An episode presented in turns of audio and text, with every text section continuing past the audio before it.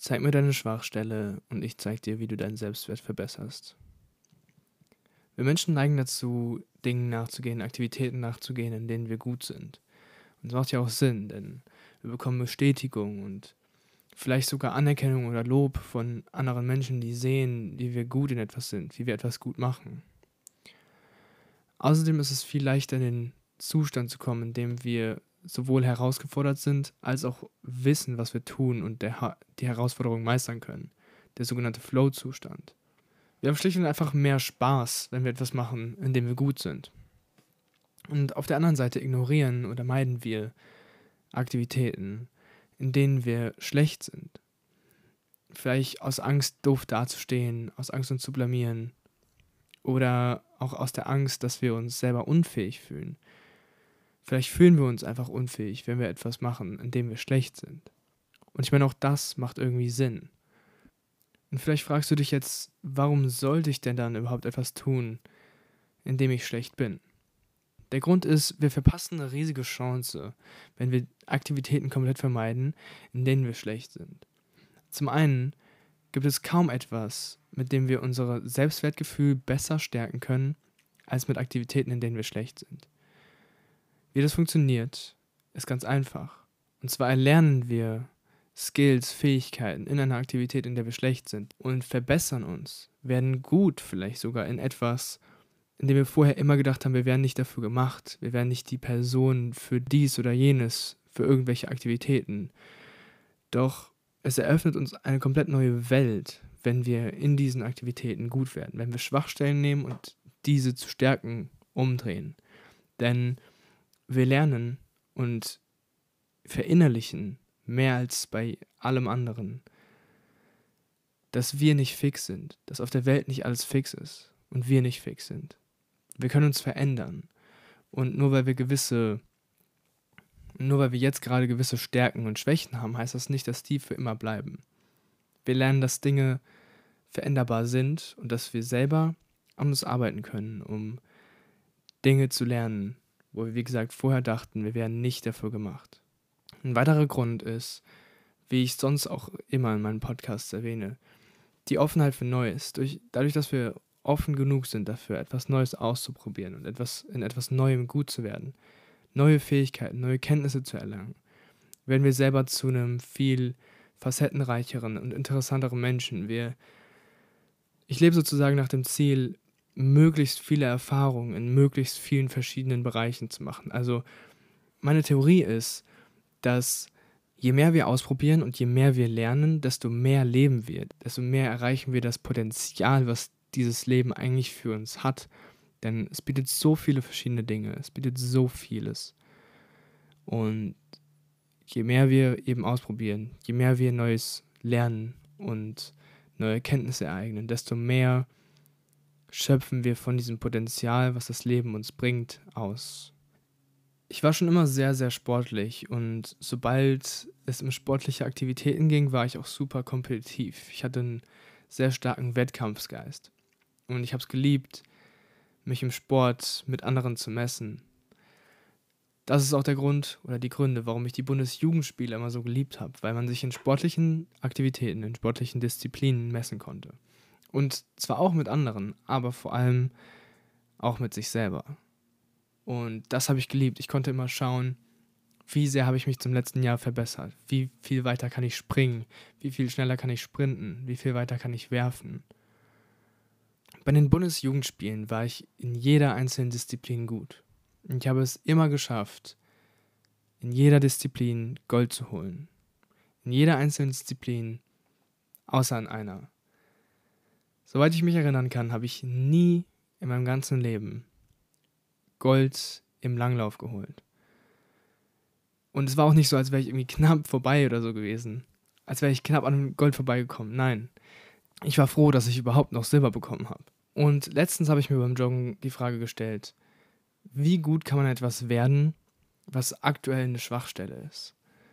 Weil meistens ist es doch so, wir, wenn wir neue Dinge ausprobieren, dann machen wir sie ein, zwei Mal. Und wenn wir schlecht darin sind, hören wir auf und sagen, okay, ich kann das nicht, ich bin nicht gut darin.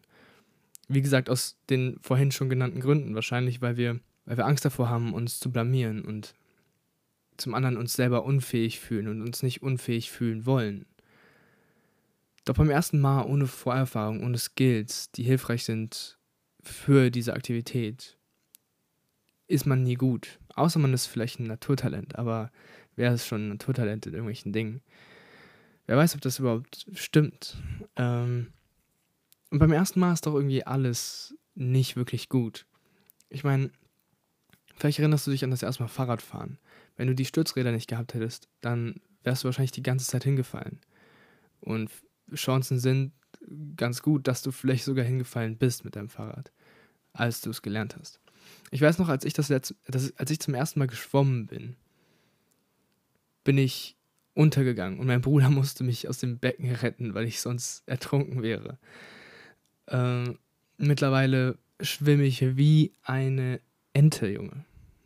Ähm, oder auch das erste Mal Sex. Niemand, den ich, mit dem ich jetzt darüber, niemand, mit, mit dem ich bisher darüber gesprochen habe, hat gesagt, wow, mein erstes Mal Sex war so gut.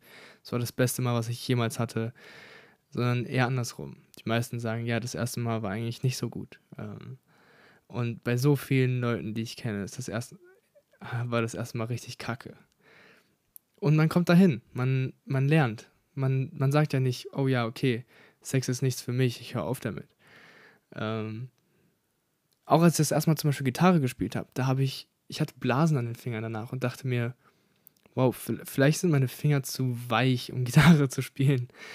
Und mittlerweile liebe ich's. Ich spiele richtig gerne. Ich bin zwar immer noch nicht gut, aber das sind einfach nur so Beispiele, wo man am Anfang vielleicht denkt, wow, okay, das, das sind Gründe dafür, dass ich nicht gut darin bin, dass ich nicht dafür gemacht bin, dass ich das nicht weitermachen sollte und niemals gut darin werden kann. Aber das sind alles nur Ausreden. Ausreden sind einfacher, als einen Weg zu finden, etwas zu ändern oder einen Weg zu finden, in etwas gut zu werden und wirklich diesen Weg einzuschlagen.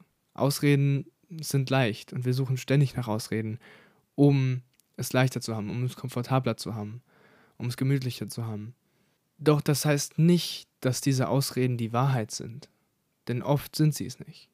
Und entweder wir haben Ausreden oder Resultate. Entweder wir haben Ausreden oder leben das Leben so gut wie wir nur können und kosten alles aus, was wir auskosten können. So, was wir heute gelernt haben, möchte ich mit dir gemeinsam in die Praxis umsetzen. Nachdem ich also joggen war und mich daran erinnert habe, wie schlecht ich immer im Langlauf war und wie schlecht ich immer noch im Joggen bin.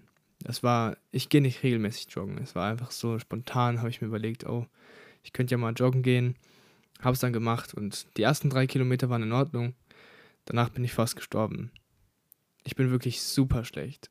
Und ich habe mir das Ziel gesetzt, nach all dieser Zeit, in der ich es nie geschafft habe, jetzt endlich für meine Goldmedaille, für Gold im Langlauf zu trainieren. Ich möchte dafür trainieren, dass ich endlich mal die Goldmedaille im Langlauf bekomme.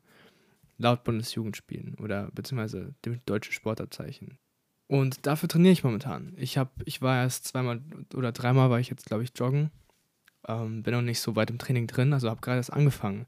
Aber das ist ein cooler Punkt, um vielleicht jetzt mal für dich zu überlegen, okay, was sind meine Schwachstellen? Wo bin ich schlecht drin? Was möchte ich mal verbessern? Wo möchte ich mir selber zeigen, da fixiere ich mich zu sehr auf die Vergangenheit und, und habe ein Fixed Mindset. Ich glaube nicht daran, dass ich mich verändern kann, dass ich mich verbessern kann. Und such dir diese Aktivität, such dir deine Schwachstelle. Und das muss nichts Sportliches sein. Das kann, wie gesagt, auch ein Instrument sein oder es kann, was weiß ich was sein. Es kann alles Mögliche sein. Jonglieren, nähen, stricken, was auch immer. Videos schneiden, Videos bearbeiten, Musik machen, alles Mögliche. Songs schreiben, Vorträge halten, was auch immer du machen möchtest.